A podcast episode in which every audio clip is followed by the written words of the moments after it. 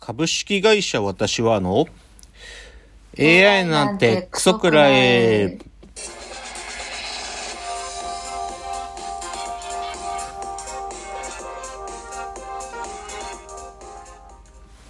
群馬が生んだ怪談時株式会社私は社長の竹之内です。サブカル研修生4代目アシスタントの深谷です。えーこの番組は大喜利 AI を開発する株式会社私は社長の竹之内が AI のことなんかお構いなしに大好きなサブカルチャーについてサブカルリテラシーの低い社員に丁寧にレクチャー。言い換えれば無理やり話し相手になってもらう番組です。ということでね今日は214回、なんか正直に告白しようかな。なんかはい。ぶっちゃけですね。この3ヶ月。うん、私ですねあのー会社始めてから最大のストレスを抱えています。カストレス状態なんていうの。忙しい。なんかさ今までもさ忙しくてみたいなことはさまあ常に忙しいは忙しいし、うんで忙しすぎちゃってやべえ壊れちゃいそうみたいなこともあるんだけど、はい。ちょっとこの3ヶ月は日じゃなくってね実は。本当にカストレス状態だなって如実にわかるの。でねやっぱね、皆さんね寝るの大事だわ。眠ること。うん、いや今マジねじ別になんかそう思わないようにしてるんだけど、ねはい。寝る時にそれがもう露骨に現れちゃって1時間で目覚めんのよ。もうやばいよね、もう1時間以上睡眠できないんだよ。てか入眠して1時間して目覚めて、やべえもうちょっと寝とかねえとシャレなんねえと思ってまたななんとか寝ようとするわけ。でなんとか眠れてもまた1時間で目覚めてんの、でそれ34回繰り返してなんか朝来るみたいなテンションなんだよね。もうずっとあだからねちょっとカストレス状態。皆さんね大事。なんかやっぱり寝るの大事よ。やっぱり。いやでもなんかそれが治ってくると大丈夫なんだと思うんだけどなんかねそういう状態でだからねまあそういうでもねなんかせめてそういう時だからこそさなんかや普段やってること変わんないでやりたいって思うじゃん？だからはい。だからなんかこうエンタメ見たりとかはさうん。いや本来本来僕はエンタメにそういう機能を託してるわけじゃないんだけどさなんか自分が正気でいるためにっつうか、ま、普通だってなんか自分に思い込ませるためになんかエンタメ今見てる。実は。なんかちょっとそれちょっと告白する。でもでももうすぐだと思う。なんか少しその兆候あってカストレス状態。まあ何が原因かは分かってるんだけどそのカストレス状態が多少改善されつつあるっていうのは自覚してるとこまで来たからちょっと喋れるって感じ。正直この本当この3ヶ月はまあちょっと今もまあまだきついけどねっていう感じなんですよ。うん。だけどがまあだけどだけどエンタメは見てなんとか正気を保ってるんでエンタメの話しますよ今日もね。でねあの映画の話を一つ。はい。あのーアニメのね大きいタイトル大きいもう10年以上やっている作品の「サイコパス」というアニメがあるんですよ。はいはい。うん。で、まあ、これ好きだからもうラジオトークを始めた初期の頃にもこのラ「サイコパス」の話をしてるんだけどそれの新しい映画版劇場版で「サイコパスプロビデンス」というのを先週から始まっててでこれは結構こうサイコパスファンからすると待ってましたなやつなのね。で、うん。まあ、本当に10年やっててね。でまあどういう話かちょっと見る100年以上先のあのー管理社会っていうかねそのうん。シビラシステムっていう巨大な AI が人間の行動を常に監視していて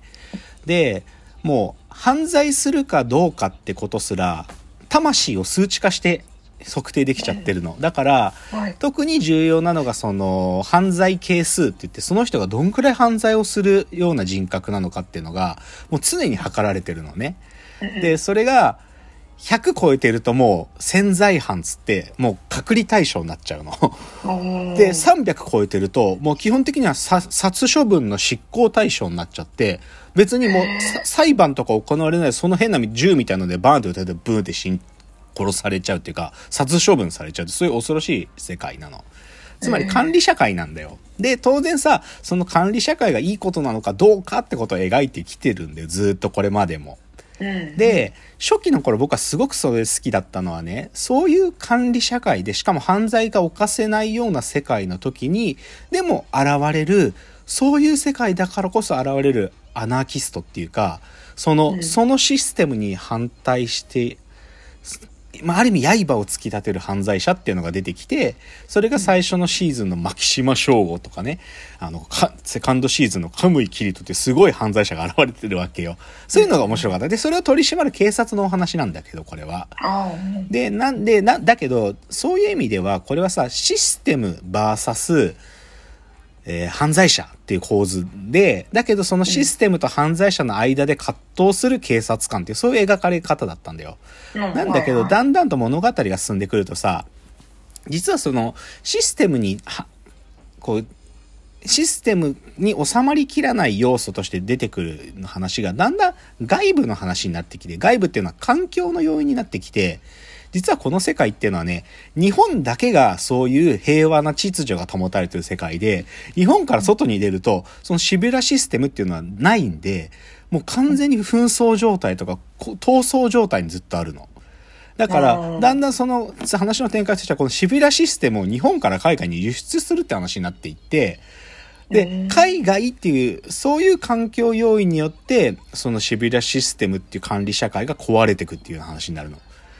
えー。だから、要要は鎖国状態にあったんだよ、今までは。はいはいはい、だけど、外外国に門戸を開こうとすると、外国の人がたちが入ってくるから、そのうん。犯罪係数が基本的には引っかかってる人たちを難民として受け入れるって話になってきて、